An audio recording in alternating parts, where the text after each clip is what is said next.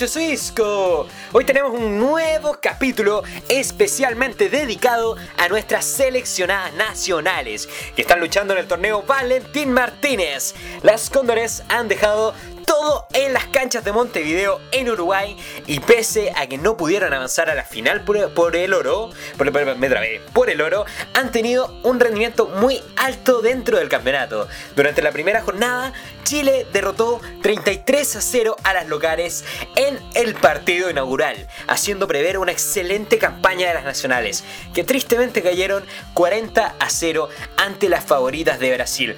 Pero aquí quiero hacer una salvedad ahora mismo, ahora ya. Este podcast va a salir antes que se juegue el último día del campeonato y firmo aquí y ahora que Brasil va a ser campeón. Por lo mismo, y les hago un pedazo de spoiler de un próximo capítulo, creo que Chile quedó fuera principalmente por el formato del campeonato, ya que habiendo visto jugar a todas las selecciones, siento que las Cóndores definitivamente son unas top 5, pero les costó porque sinceramente les tocó con las locales y las favoritas. O sea, les tocó la suerte del chileno. A Chile siempre le toca con las locales, con las favoritas, con el campeón y el subcampeón del mundo. Es la típica del chileno y siempre nos toca con Brasil. Ojo que igual le hemos ganado a Brasil, pero siempre nos toca con Brasil. Nada, nada, nada, nada que reclamar por lo menos de mi parte.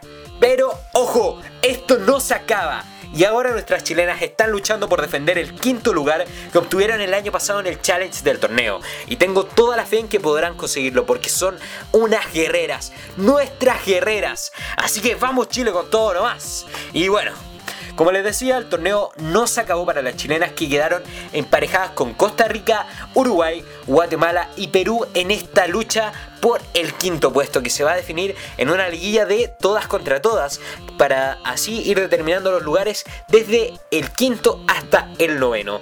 Chile, ojo que ya ganó su primer partido nuevamente contra Uruguay. Esta vez escuche bien, afine sus oídos por 54 a 5 y el sábado 9 de noviembre tendrá que jugar contra sus otras cuatro rivales. Los horarios también eh, de estos partidos puedes revisarlos en mi sitio web universodeportivo.cl. También quería compartir con ustedes, antes de cerrar este podcast, las voces de las protagonistas que son tan importantes, nuestras seleccionadas nacionales, que se tomaron el tiempo de hablar un poquito conmigo antes de partir a luchar por su país en este torneo. Y me gustaría partir con una breve reflexión personal. El deporte es un fenómeno social, eso está claro, y no está fuera de los movimientos sociales, no, para nada, para nada, no está aislado. Somos humanos y a los humanos nos afecta nuestro entorno, nuestro país. Es algo normal.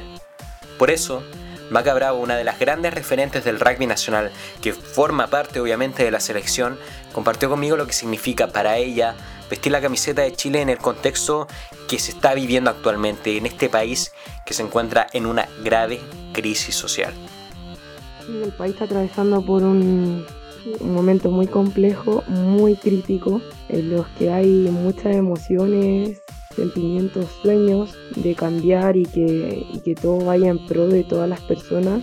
Eh, más que nunca ponerse la camiseta chilena es un orgullo y, y vamos a dar todo para salir. Quizás no pudimos prepararnos tanto como quisiéramos, pero hay que, hay que darlo todo con lo que tenemos y, hacer un buen juego. Y dejar la camiseta de Chile lo más alto posible, como siempre queremos. Bueno, eh, luego de escuchar las palabras de Macarena, no puedo eh, abstenerme de decir que, sinceramente, quien separe deporte de sociedad eh, siento que no está entendiendo, que no está entendiendo bien lo que, lo que significa el deporte como tal, que lo está abordando solamente desde, desde la competitividad, desde un prisma de lo que es el deporte, que es un fenómeno social increíble. Eh, todo esto es tema para un podcast completo, no, ni siquiera un podcast, para libros, para libros, para una saga de libros, completa, completísima. Eh, pero no puedo no hacer esa reflexión porque siento que es el deber que tiene uno cuando opta por seguir el camino del periodismo deportivo. Siento que es el rol social que uno tiene que seguir. Pero bueno, para no desviarnos mucho del tema, quiero compartir con ustedes también las palabras de la debutante Consuelo Fuensalida, que ha sido una de las mejores jugadoras de Chile durante el Valentín y muy probablemente de las rugbyistas más destacadas en lo que va del torneo, gracias a esa sorprendente velocidad. Esta genia del Prince of Wales Country Club compartió conmigo su opinión respecto a quién es la favorita del torneo. Sin duda alguna, Brasil. Encuentro que tienen un nivel de rugby impresionante. Eh, además de la historia y trayectoria que tiene, y que también se ha visto reflejado en cada resultado que han obtenido. Consuelo también con todo lo que significó para ella formar parte de este equipo, formar parte de la selección y participar del torneo Valentín Martínez. Eh, bueno, para mí participar en el Valentín es prácticamente un sueño hecho realidad, al igual que haber quedado en la selección. También es un gran desafío y bueno, quiero afrontarlo de la mejor manera, con harto aprendizaje y con todo lo que conlleva. Así que estoy muy, muy emocionada, la verdad, con participar de este Sudamericano.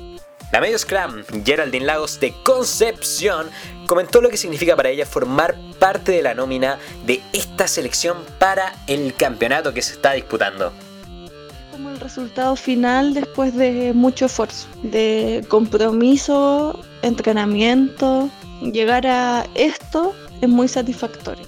Mis expectativas para este torneo, primero disfrutar, disfrutar la experiencia, disfrutar las compañeras, el lugar donde estamos y el buen rugby que se ve, que se ve que uno juega. El nivel es muy bueno y no siempre uno puede jugar a ese nivel, así que a disfrutar.